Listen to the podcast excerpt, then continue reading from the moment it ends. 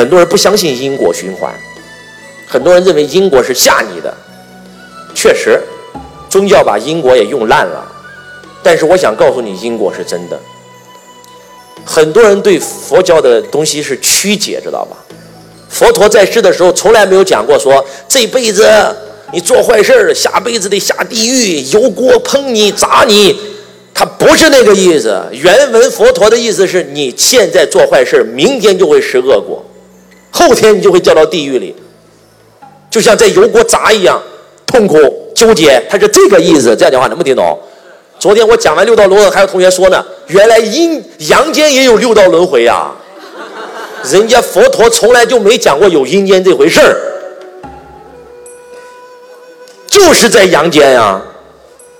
六道轮回大家都看得到啊，哪是修来世啊？那全是修此生啊。地狱也是一样啊，包括刚才我讲的因果。哎呀，不是不会报的，放心吧，反正下辈子下辈子谁知道有没有下辈子。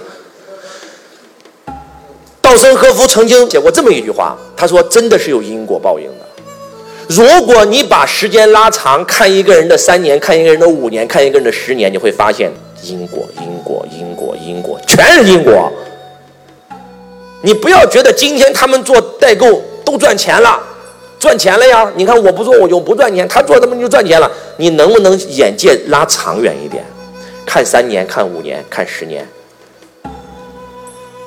你发现就是因果，因果，因果，因果，全是因果，你跑不了的，往哪跑？是非即成败。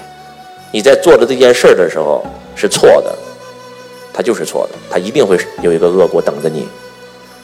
所以，佛告诉我们要干嘛呀？结善缘，种善因。这就是阳明先生讲的。此心光明，亦复何言？